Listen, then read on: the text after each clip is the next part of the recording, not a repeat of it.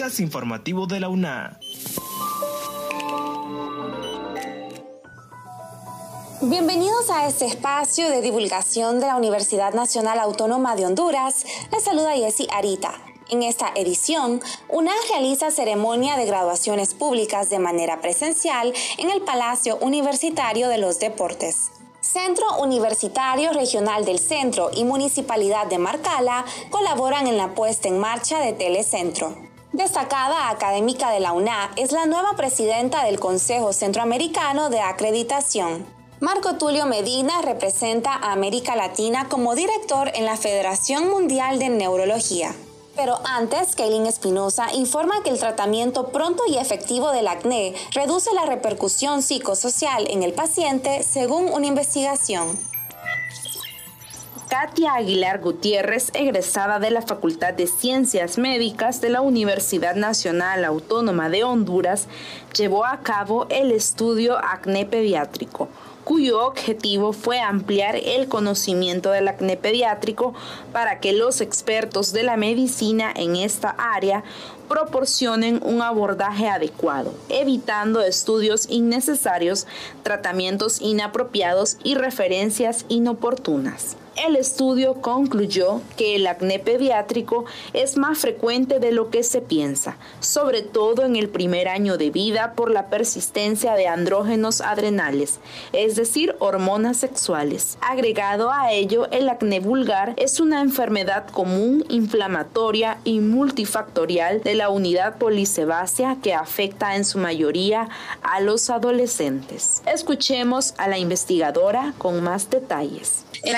Pediátrico tocamos, pues se dividía en la clasificación más reciente, eh, siempre había como un tema de discusión, ¿verdad? En cuanto a cuándo empezaba o terminaba, pues, el acné neonatal. Entonces nosotros eh, tomamos una clasificación que decía que los niños que de, recién nacidos hasta las ocho semanas presentaban lesiones tipo acné, ya sean pápulas, pústulas, que son las lesiones elementales del acné, en mejillas, por ejemplo, eh, ya los categorizamos como un neonatal. Ya si era más allá de ocho semanas a un año de edad, un acné infantil. Y este, posteriormente de, de un año a siete años, pues un acné de la mediana niñez y posteriormente pues ya un acné después de los 12 años, es común que sean preadolescentes. Entonces empezamos a ver esas clasificaciones y por pues la que nosotros tomamos. Continuando con la información, Dunia Molina con los detalles de la ceremonia de graduación a celebrarse los días 23 y 25 de marzo, en la cual se entregarán más de 2.500 títulos a nuevos profesionales. Jessica Sánchez, titular de la Secretaría General, informó que la Universidad Nacional Autónoma de Honduras, UNA, volverá a celebrar ceremonias de graduación en el Palacio de los Deportes se entregarán al país 2.595 profesionales, 6 carreras técnicas, 47 licenciaturas, 14 maestrías, 2 especialidades y un doctorado. Actos programados para el 23 y 25 de marzo del 2022 en Ciudad Universitaria. Las ceremonias se realizarán el 23 de marzo en jornadas matutinas de 8 a 11 de la mañana y vespertinas de 3 a 5 de la tarde mientras el 25 de marzo los actos se realizarán en los mismos horarios, tanto por la mañana como por la tarde. Los listados de los graduandos están disponibles en redes sociales y la página web de la Secretaría General de la UNAM. Cabe mencionar que todos los graduandos tienen derecho a cuatro invitados, los cuales deben cumplir con todas las disposiciones de bioseguridad como el uso de la mascarilla y gel. Continuando con la información, Esdras Díaz amplía sobre la nueva representación que tendrá el Consejo Centroamericano de Acreditación de la Educación Superior, que se encarga de dar validez internacional a la acreditación de la calidad de la educación superior que se realiza en los distintos países de la región centroamericana. La destacada académica de origen hondureño Ivia Rechavala es la nueva presidenta del Consejo Centroamericano de Acreditación, la agencia encargada de dar validez internacional a la calidad de la educación superior en distintos países de la región centroamericana. En ese sentido, se manifestó satisfecha y a la vez comprometida por desempeñar tan alto cargo. Es correcto, eh, antes de aceptar la posición, hice las consultas con las autoridades de nuestra universidad para poder contar con un respaldo porque es un cargo de mucho compromiso donde la intención es que realmente alcancemos resultados concretos y La académica tiene una amplia experiencia profesional, cuenta con un doctorado en gestión del desarrollo, un máster en currículum, asimismo es licenciada en matemáticas por la Universidad Nacional Autónoma de Honduras. Además tiene más de 20 años en temas de aseguramiento de calidad, ha desarrollado modelos para estudios de seguimiento de graduados, pues cuenta con una especialidad en diseño curricular basado en competencias y resultados de aprendizaje, entre otros. Destacó finalmente que presidir la CCA significa un mayor compromiso en la promoción del mejoramiento de la calidad y armonización de la educación superior en Centroamérica. Por consiguiente, ha diseñado una hoja de ruta junto a un valioso equipo de trabajo. Gracias a Esdras Díaz. A continuación, Kaylin Espinosa con los detalles del proyecto entre el Centro Universitario Regional del Centro y la Municipalidad de Marcala La Paz, con el objetivo de impulsar la educación y oferta académica a través de un telecentro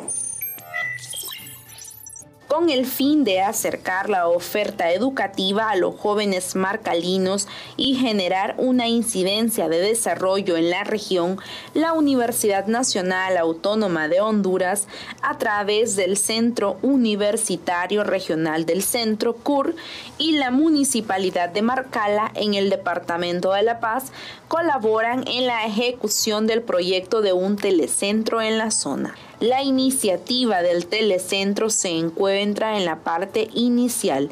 Sin embargo, ambas partes están anuentes a prestar la colaboración necesaria y hacer realidad lo más pronto posible dicho proyecto. A la fecha, la corporación municipal está gestionando los fondos para poder cubrir la compra del equipo técnico necesario para que los estudiantes puedan cursar estudios universitarios en la zona. Incluso la comisión que está impulsando el proyecto, tanto de la academia como de la municipalidad, ya realizó las primeras inspecciones al lugar donde funcionaría el centro de estudio. Escuchemos al máster Julio César Turcios, director del CUR, con más detalles. Y la, idea es continuar con el proyecto de la creación del telecentro en esta, en esta ciudad marcana y con esto beneficiar a, gran cantidad de jóvenes que, que puedan verse involucrados en continuar con la carrera universitaria.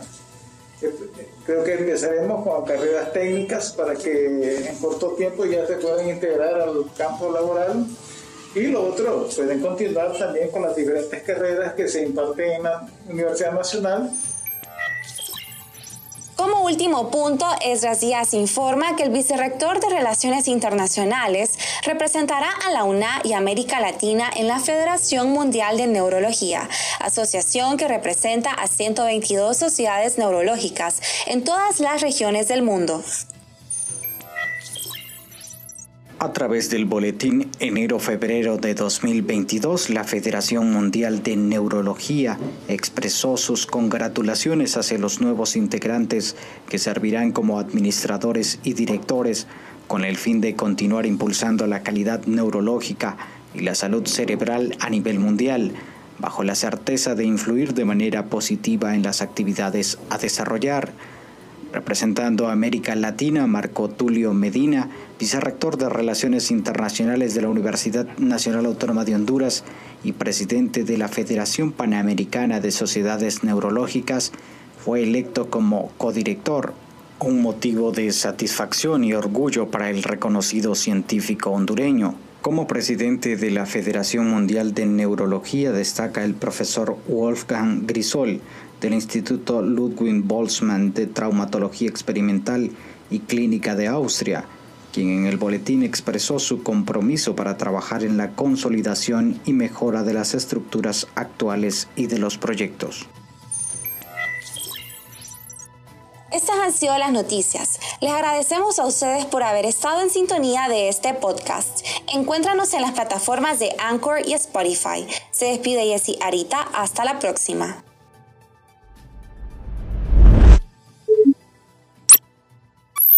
Este es un servicio informativo de la Universidad Nacional Autónoma de Honduras.